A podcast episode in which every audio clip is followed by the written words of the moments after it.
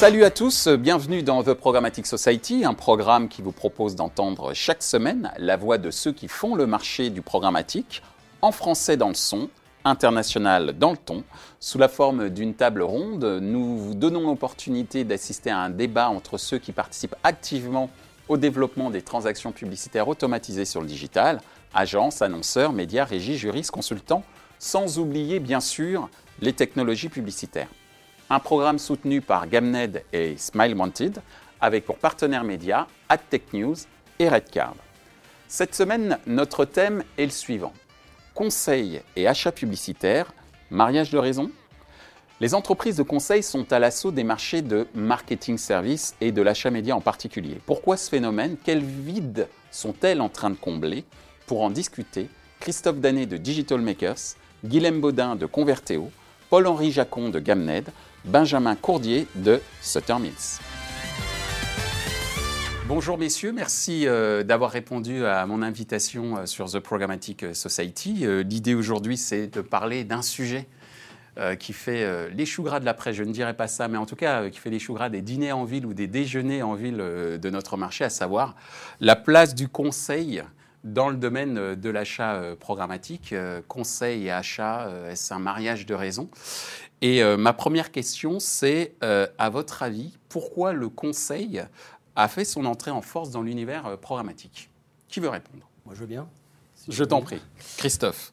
Alors, pour être très direct, je pense que c'est souvent lié à cet univers du monde programmatique sur lequel on a un manque de transparence, euh, qui a été l'une des principales raisons pour lesquelles euh, beaucoup de cabinets de conseil se sont intéressés à ce sujet-là, en premier lieu, ne serait-ce parce qu'ils travaillaient avec les agences qui achetaient aussi. Et donc, du coup, ça a été un, des premiers facteurs, ça a été de se rendre compte bah, de, la situation. Et de plus en plus de questions liées à la transformation digitale, auxquelles le programmatique est rattaché par rapport à la donnée, euh, au traitement de la donnée, au stockage de la donnée, toute la partie CRM de tous les, les, annonceurs, fait qu'à un moment donné, bah, on rentre de gré ou de force dans cette logique-là. Et c'est l'une des raisons, à mon avis, essentielles. Et comme derrière, les annonceurs, ils avaient du mal à comprendre un petit peu la la finalité un petit peu de, euh, de, ce qu'était le programmatique, euh, bidding, etc., on rentre dans un univers où on a besoin d'explications et on fait appel à celui qui nous semble le plus à même de répondre, même s'il n'est pas forcément le plus qualifié toujours. Euh, Chez ce oui, pour... votre euh, Ouais, pour complémenter ça, je dirais, bah, qui dit programmatique dit choisir un partenaire, un ou plusieurs partenaires pour opérer les campagnes. Il y a des choix de technologie, une ou plusieurs DSP. Euh, il y a des choix en termes de gouvernance, en termes de process, pour pouvoir opérer euh, le, le, programmatique correctement. Donc, n'est pas à moi de juger si euh, telle mission doit être confiée à telle agence ou, tel cabinet de conseil. En tout cas, les cabinets de conseil ont dans leur ADN euh, d'accompagner les annonceurs euh, sur ces sujets-là. Et ce n'est pas un phénomène nouveau.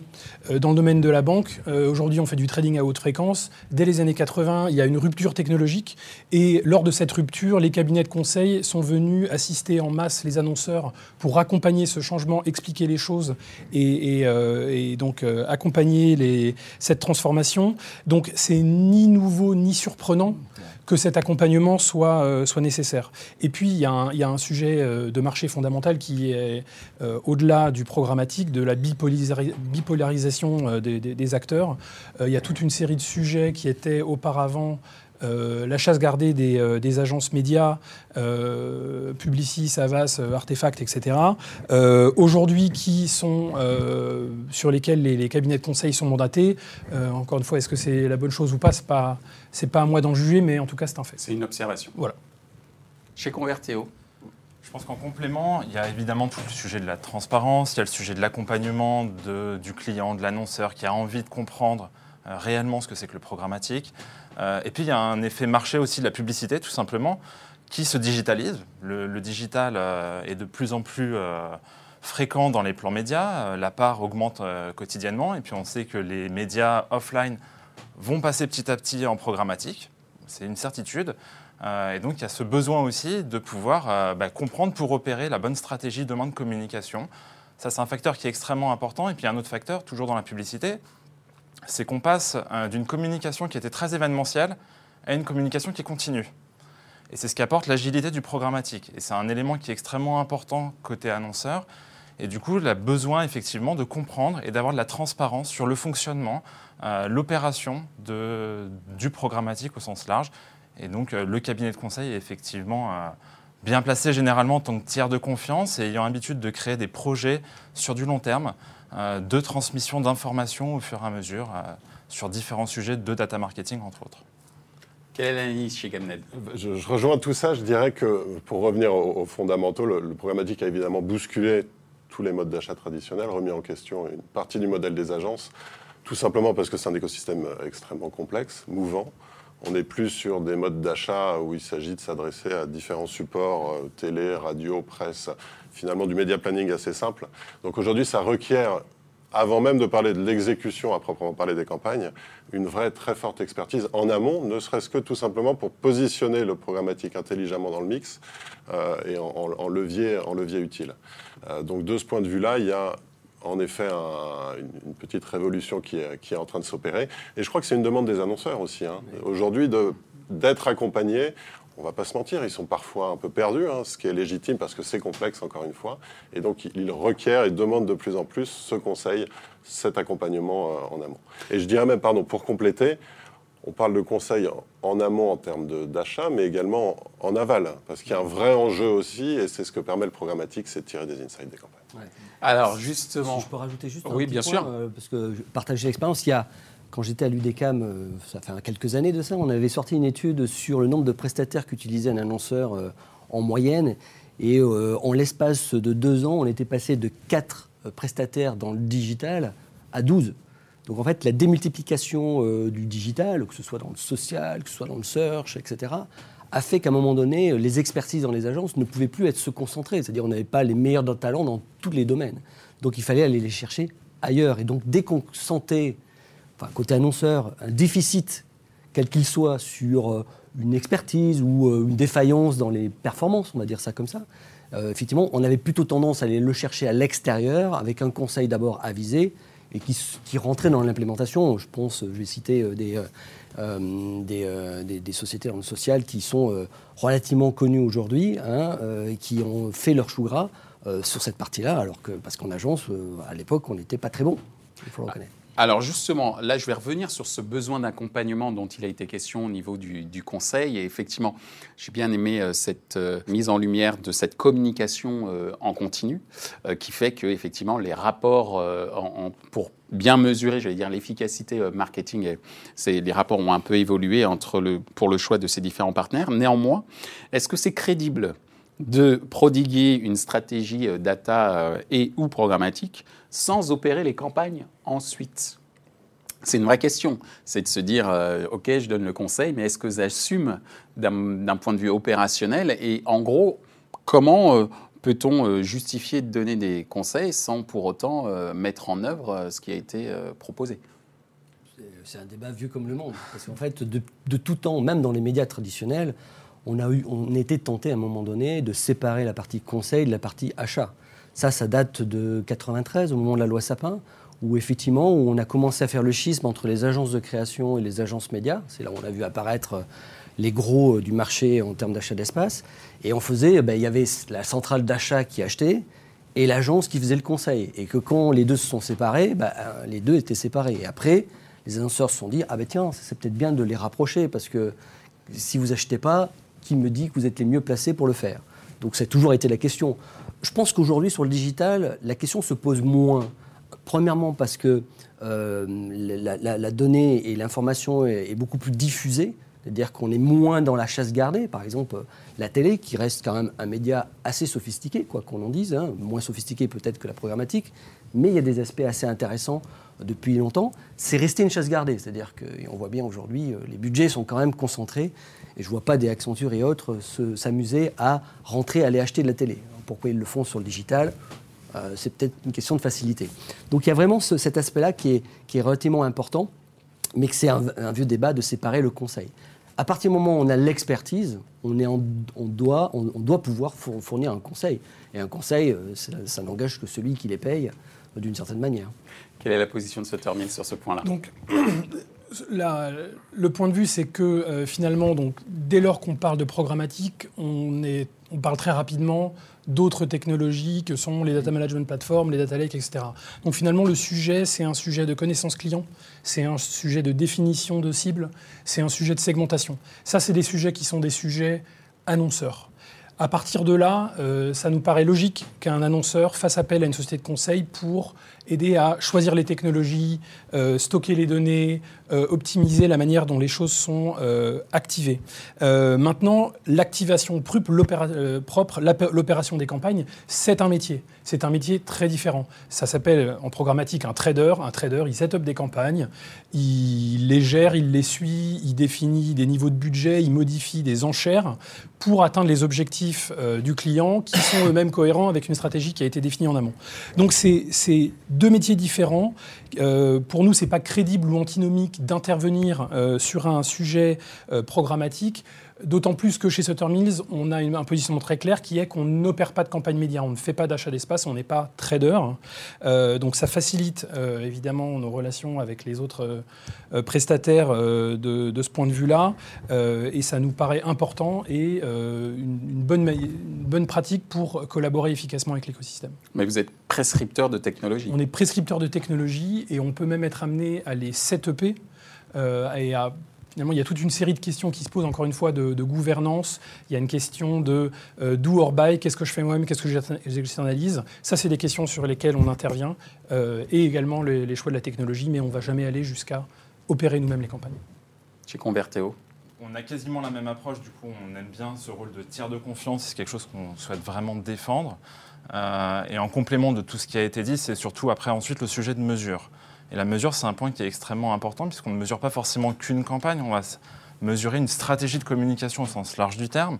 Et il y a beaucoup de sujets qui, du coup, rentrent en jeu, tels que euh, du MMM tel qu'il était pratiqué, mais aujourd'hui qui est revu un petit peu et qui est sans doute travaillé différemment avec tous les sujets d'attribution qui peuvent se coller également, avec du coup une vision très macro, une vision très opérationnelle, et qui derrière est complètement complémentaire à ce que peut faire un training desk, une agence, sur le pilotage quotidien des campagnes, qui est du coup de choisir potentiellement le bon inventaire, euh, la bonne data potentiellement, en plus de la data sans doute euh, qui sort des insights et de la mesure justement euh, côté annonceur.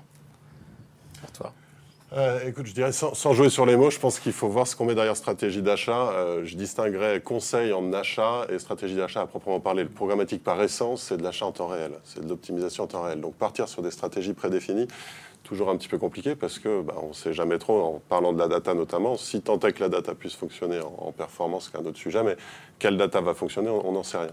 Donc je dirais que éventuellement pour le branding, où on est sur des notions potentiellement de cadre plus fermés, avec des, des ciblages un peu plus arrêtés, c'est compliqué. En revanche, décorer les conseils en achat, c'est-à-dire quel outil, quels outils de mesure, comment, encore une fois, positionner le programmatique dans mon mix, et l'achat derrière me paraît tout à fait réaliste. Et de ce point de vue-là, notamment, je pense que les agences médias ont aussi un rôle à jouer, euh, parce qu'elles ont en plus la vision périphérique 360 plurimédia qui peuvent permettre de répondre à, cette vision. Alors justement, puisque vous êtes au contact euh, régulièrement des, annonceurs, en les écoutant par rapport justement à ces problématiques de besoin de conseils, etc., de ce qu'il ressort ces, ces, de ces discussions, d'après vous, pourquoi les agences sont fragilisées?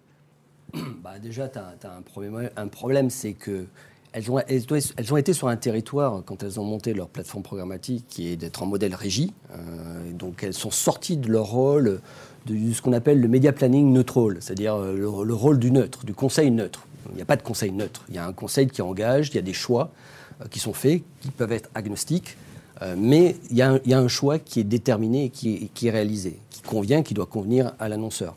Donc en fait, euh, le mythe du, média neutre, finalement, ça n'existe pas. Ça n'a jamais existé en agence là-dessus. Donc leur fragilité, ça a été d'aller sur un territoire qu'elles pouvaient maîtriser, mais avec un manque de transparence qui les a menés petit à petit à, euh, lever, à mettre la suspicion euh, du côté de l'annonceur. Et donc, du coup, quand un annonceur n'est pas totalement satisfait, qu'est-ce qu'il fait? Il fait un appel d'offres.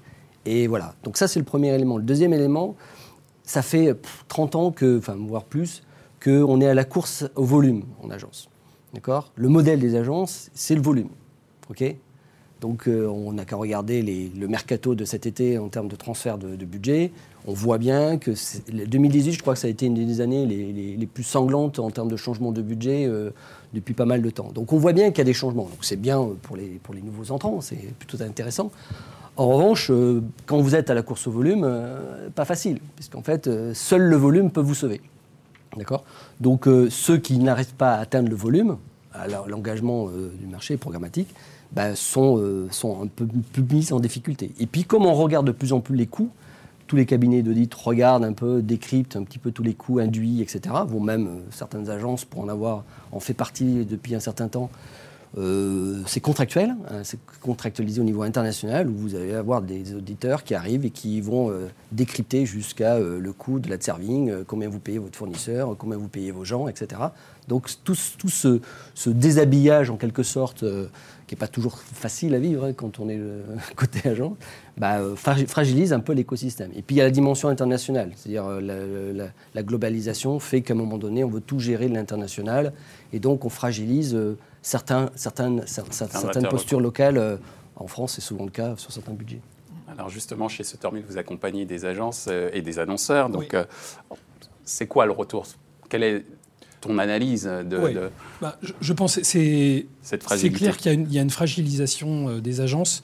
Euh, elles sont challengées sur leurs fondamentaux euh, par des nouveaux acteurs, par évidemment les plateformes techno, par les GAFA. Maintenant, on est chez Sotormise plusieurs à avoir un, un background d'agence média. Un des, cofondateur qui a été patron d'agence, moi-même qui a été formé euh, en agence. Nous, on a une position assez bienveillante euh, de ce point de vue-là et, et, pas radicale parce qu'on pense que euh, l'agence média, enfin c'est c'est bientôt pour enterrer l'agence média qui a un savoir-faire et une valeur qui est reconnue euh, par l'annonceur. Euh, aujourd'hui, je ne connais pas de cabinet de conseil qui est capable d'aligner des dizaines de personnes pour euh, opérer les campagnes on et off d'un gros annonceur à Paris. Donc leur, position est reconnue de, de, ce point de vue-là. Maintenant, elles sont fragilisées, elles sont surtout dans un cycle économique qui s'est accéléré. et elles doivent euh, réinventer en fait leur proposition de valeur. Chez Convertéo En complément, je pense qu'elles sont fragilisées surtout sur une question euh, qui est assez sensible chez elles, c'est la rémunération. Elles se sont basées souvent sur une rémunération qui est sur euh, l'honoraire, qui du coup, gérer 30 millions de budget en télé, c'est pas la même chose que gérer 30 millions de budget en digital. Et forcément, on n'a pas le, le, même effort humain à produire derrière. Le problème, c'est que si les honoraires restent les mêmes, elles sont fragilisées, puisque forcément, l'annonceur a besoin d'avoir plus de transparence, plus d'informations, il y a beaucoup plus d'insights à transmettre, beaucoup plus de data. Euh, un plan média ne se construit pas de la même manière. Voilà, donc du coup, forcément, ça complexifie énormément les choses. On pense également euh, chez Converteo, évidemment, que l'agence restera et, doit être là, évidemment. C'est un opérateur qui achète, euh, et je pense qu'il faut qu'on trouve justement le bon équilibre pour travailler main dans la main avec, pouvoir éventuellement avancer sur des sujets un peu plus long terme, puisque nous, on a un positionnement où on vend du temps homme finalement, donc on a du temps, on propose du temps, ce qui est un petit peu moins le cas en agence. Du coup, ça permet de trouver le bon équilibre. Ça a changé ça. Hein. C'est-à-dire qu'aujourd'hui. Ça change un petit peu. Oui, euh, pas mal. Tu prends les grands comptes du 440 aujourd'hui, j'ai piloté par les agences. Euh, il y a beaucoup d'annonceurs qui sont au temps passé euh, côté agence. Ça n'a pas résolu leur problème de rémunération. Hein, et, ce qui derrière, enfin, et puis après, il y a un problème aussi de ressources humaines, où finalement, il faudrait avoir également beaucoup plus d'hommes pour répondre à toutes les demandes de l'annonceur. Et pas que des juniors. Et pas que des juniors, c'est également un point. Ça pourrait être l'occasion d'un autre débat d'ailleurs euh, en termes de sur la qualité des effectifs, ou du moins plutôt que la qualité, la maturité des effectifs en agence. Chez Gamned, Écoute, mon point de vue, je pense. Bah, en termes de, fragilisation des agences Bien sûr, bah, tout simplement, leur métier d'achat média a été compliqué par la force des choses par l'arrivée du, programmatique, hein, qui est à la fois, encore une fois, très complexe, technique, implique des, technos derrière. Est-ce qu'on ne peut pas même se demander si le digital, tout simplement, n'a pas déjà commencé à un petit peu bousculer les agences Parce que finalement, elles sont passées d'une position initiale de conseil et négociateur une position bah, davantage d'experts, euh, potentiellement euh, d'acheteurs, opérationnels. Si on prend l'exemple du search, euh, bon bah voilà, hein, c'était un modèle évolutif. il fallait rester, il y avait une montée en compétences importante derrière aussi. On peut d'ailleurs remarquer, c'est amusant, que finalement quasiment toutes les grandes agences médias ont racheté des sociétés de search. Sur le programmatique, elles ont fait le pari de monter un trading desk from scratch. ce qui n'est pas simple, euh, encore une fois, et notamment du fait euh, que les profils aujourd'hui, c'est un métier qui est nouveau. Il y a peu de profils, pour ne pas dire pas de profils disponibles sur le marché. Euh, nous, on en est bien conscient chez Gamnet parce qu'on a notre propre fabrique d'experts où on a un, programme de formation sur six mois des têtes bien faites que l'on recrute. Donc de ce point de vue-là, je pense que c'est pas simple pour les agences. Le sujet est vaste et malheureusement, on, a, euh, on est en train de dépasser le temps qui nous est imparti pour en discuter. Je tiens à préciser euh, quand même que euh, à cette émission ont été invitées des agences, mais que pour des raisons d'emploi du temps, elles n'ont pas pu se rendre à cette émission. Donc c'est un sujet que l'on va reprendre durant l'année et je serais ravi de pouvoir compter également parmi euh, les invités, euh, aussi bien des sociétés de conseil euh, que des sociétés qui sont spécialisées dans le service marketing, à savoir les agences d'achat média notamment. Merci encore, messieurs, et je vous dis à très bientôt, je l'espère, et merci parce que pour certains, c'est la première fois que l'on se voit, et ce débat était d'une très très grande qualité. Merci à vous. Merci. Merci à toi. Merci. Ainsi s'achève ce débat autour du conseil et de l'achat média dans l'écosystème publicitaire programmatique. Les trois points à retenir de nos échanges sont les suivants. 1. Les agences médias doivent démontrer de manière plus forte la valeur apportée aux annonceurs, notamment en clarifiant leurs méthodes d'achat et de process opérationnels et des compétences qui les mettent en œuvre. 2. Les cabinets de conseil ont su s'adapter à un process de communication qui était auparavant segmenté par campagne et qui est aujourd'hui en continu, générant ainsi des attentes fortes en termes d'impact business pour les annonceurs, pour lequel un suivi soutenu, logistique, production, euh, vente, est nécessaire. 3. La confiance pourrait revenir au niveau des agences si elles répondent favorablement via des services adaptés et diversifiés qui répondent à la majorité des enjeux publicitaires digitaux, branding, performance, vente, technologie. Ce programme a pour vocation de répondre euh, aux questions que vous vous posez au sujet du marché publicitaire programmatique, alors n'hésitez pas à faire part de vos propositions de thèmes, euh, de discuter sur les réseaux également. Merci à nos sponsors et partenaires pour leur soutien, Gamned et Mounted, sans oublier nos partenaires médias, les magazines NetTech News et Redcard. Merci également à l'ensemble des équipes d'Atelier B pour la réalisation de ce programme.